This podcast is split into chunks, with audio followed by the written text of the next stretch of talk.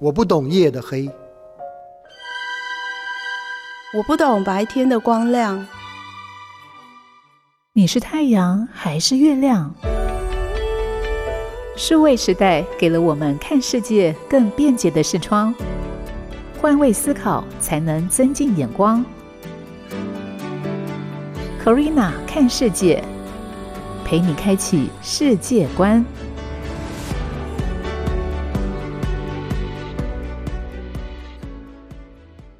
这里是 FM 九七点七台中古典音乐台，欢迎你收听每周四上午十一点钟 Corina 看世界，我是 Corina，透过关心国际议题，陪你开启世界观。本周要分享到的主题是来谈谈这个关于奢侈品、时尚与奢侈品的产业发展史。后疫情时代，巴黎的观光客慢慢的回流，各大精品也恢复了以往热络的气氛。店家门口又开始出现等待消费的人潮。你又曾经好奇过，为什么大家都会心甘情愿的排队等，还要付出相当高的金额价格去购买法国精品呢？除了品牌善用形象包装，这些品质跟精致度也是人们喜欢的原因。但是你知道吗？法国是农业立国，到现在都还是农业大国，怎么会发展出奢侈品这个产业呢？在德法公共电视台 Arte 一个法国奢侈品产业发展的纪录片，曾经详细的分享过法国这一路是怎么样子从 copycat 走到现在的奢侈品大国。有句话说：“没钱的人才炫富，有钱的人懂得隐藏。”近代价值观追求财富，不论男女，普遍都认为一定要有钱，生活才会完美。但当他们有了钱，买名牌奢侈品之外呢？有多少人去探究过奢侈品真正美丽的是什么？其实，所有的品牌建立背后都有一番辛苦的故事，包含大家不陌生的香奈儿、Chanel、Valentino、Prada、Dior 等等世界名牌，也都有属属于自己的故事。那为什么会有这样的一个灵感呢？其实也是在近期，呃，前阵子刚推出的《Gucci 豪门谋杀案》这部电影，让我对于时尚产业引起了兴趣。究竟是不是每一个时尚的大品牌背后都像是 Gucci 这样子，从家族事业起家的呢？首先，在谈论这个时尚品牌发展史之前呢，也要先帮大家归类一下，怎么样子区分奢奢侈品跟时尚品牌。在我们的认知中，奢侈品除了有极致工艺，包含历史文化内涵，同时只有顶级阶层能拥有。一般奢侈品市场会按照性质来分，分为软奢侈品 （soft luxury） 跟硬奢侈品 （hard luxury）。软奢侈品呢，就包括时装啊、包啊、鞋子这些皮革；硬的呢，则是珠宝、手表之类。想想我们很熟悉的时装设计品牌，比如说像 Dior、Chanel、意大利品牌 Armani、Versace、Prada，甚至 Burberry、Calvin Klein 这些名称，你有发现什么共同点呢？答案是，每一个品牌都是人名，来自于创办品牌的同名设计师。不是只有时装哦，包含 Hennessy、白兰地、Cartier、珠宝、Ferrari、跑车，同样也都是人名。观察这些品牌，也许有一些对你来说是时尚界的，有一些是奢侈界的，但都是设计师的名字。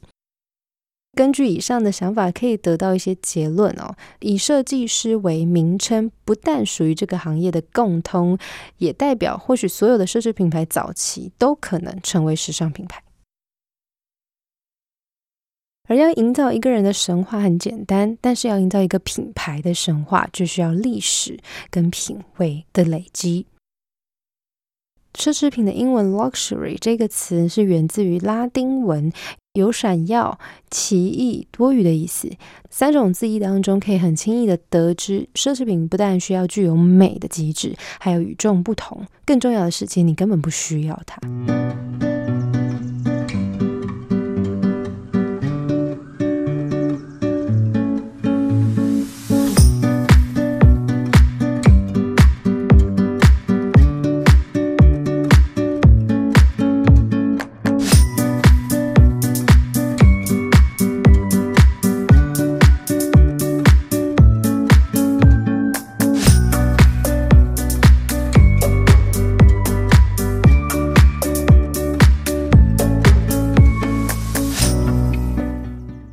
九八零年以来，奢侈品从来没有停止过集团化的趋势。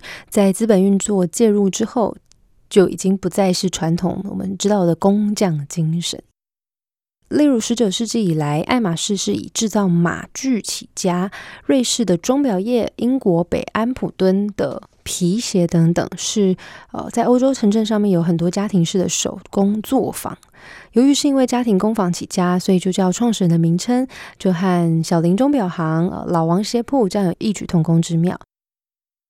而这些家庭工作坊的纯手工定制品，比起工厂生产出来的更舒适、更精良、美观又耐用，所以说到底就是价格比较高，但品质也比较好的手工日用品。客群也就是在那个地区，没有行销，没有宣传，呃，所以也没有所谓什么文化的高级内涵啊这些。但一九八零年代，有一个人改变了这一切，被誉为奢侈品教父的贝尔纳·阿尔诺。富比士杂志公布二零一六全球十位赚最多钱的富豪，就包括了他高达三百九十八亿净资产美元的法国首富。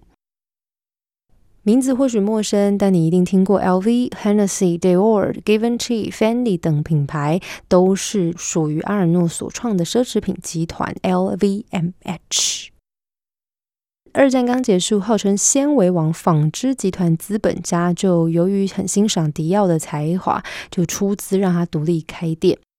迪奥逝世之后呢，公司又出了圣罗兰，知名设计师，但仍然难难以力挽狂澜，所以品牌就随着时间逐渐没落。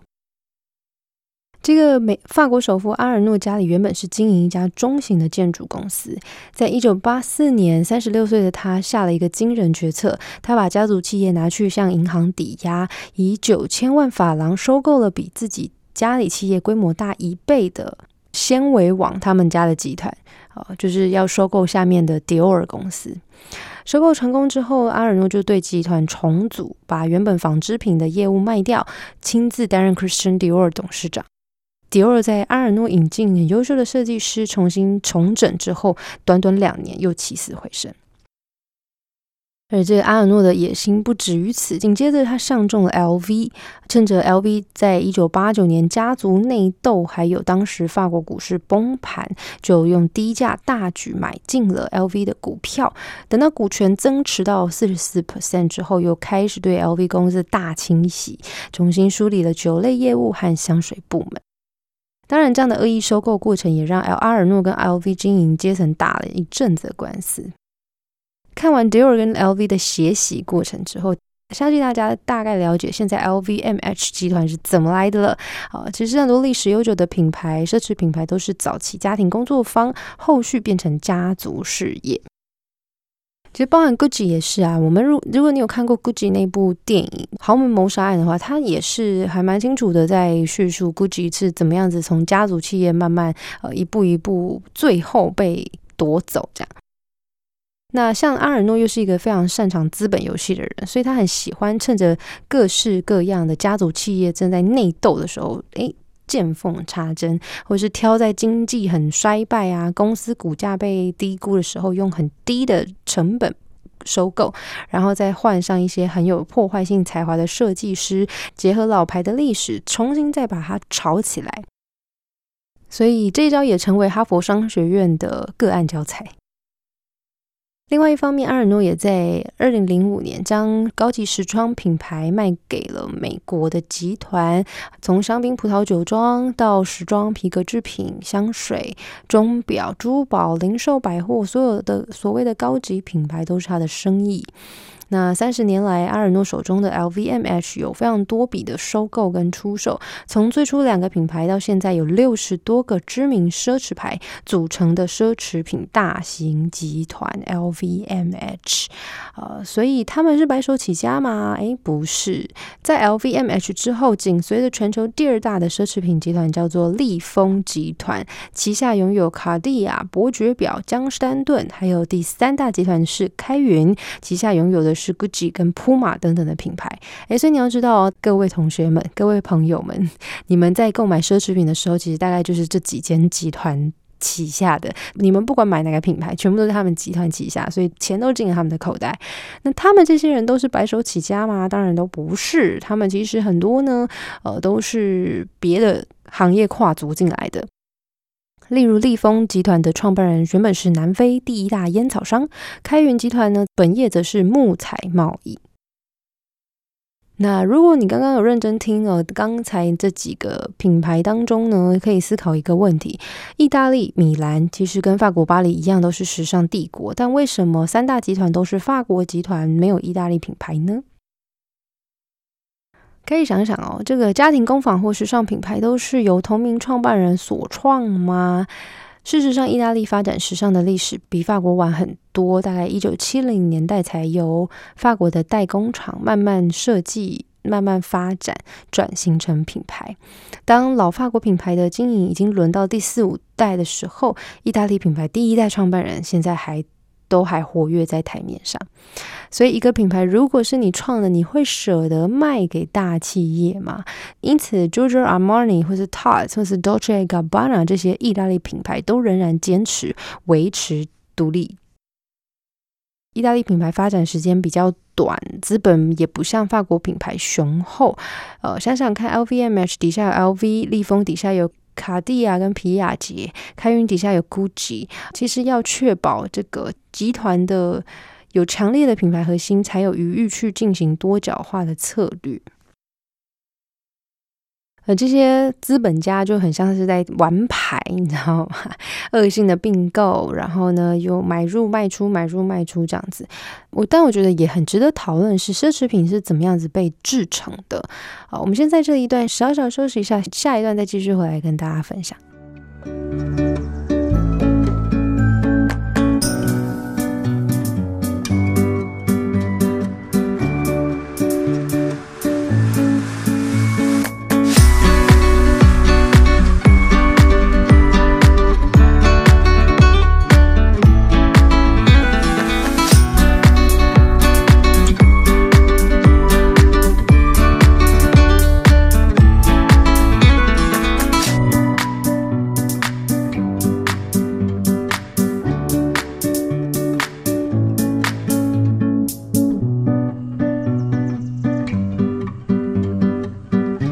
再次欢迎回到 Corina 看世界，我是 Corina。今天谈到的是奢侈品的演变史。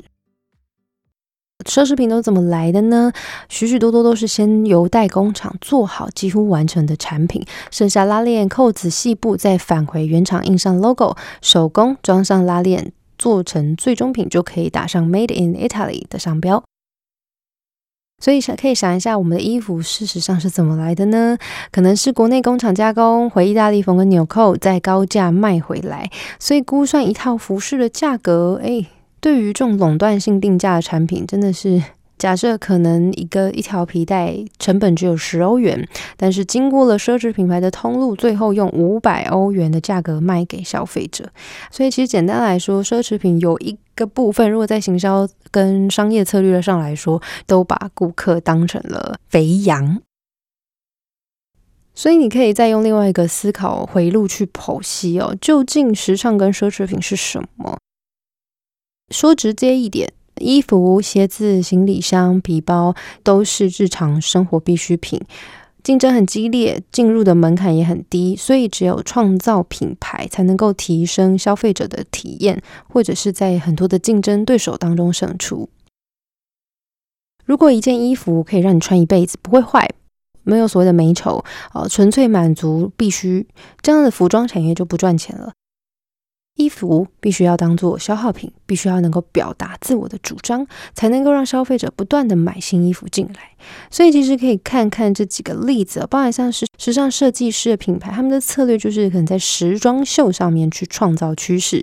那快时尚的部分呢，则是反映潮流，但价格实惠，无限供应。比如说像 FARA、H&M、Mango 这些，就是快速的回应市场趋势。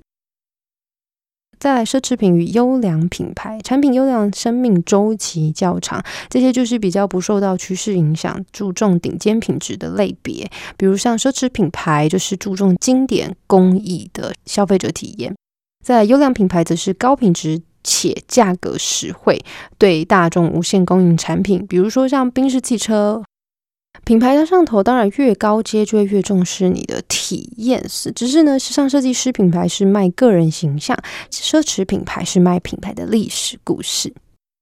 所以，如果你想要了解品牌形象如何塑造，真的是很适合去看看奢侈品的整个操作的形象模式。那如果觉得读一些硬邦邦的文章让让你喘不过气来呢？其实也是有一些多了一点娱乐性的电影可以提供给大家参考。例如像近期的《Gucci 豪门谋杀案》，它的确就有蛮多当中的家族角力。或者是像其实各大的品牌都有曾经推出过电影《时尚女王香奈儿》《范伦铁诺末代皇帝》。在谈论范伦铁诺 （Valentino） 或是璀璨风华迪奥之夜，这也是其中一部；或是时尚大师圣罗兰，啊，这都是在世界上面非常知名的几个品牌跟设计师的电影作品。所以，对时尚产业有兴趣的朋友，不乏可以挑这几部作品来认识认识。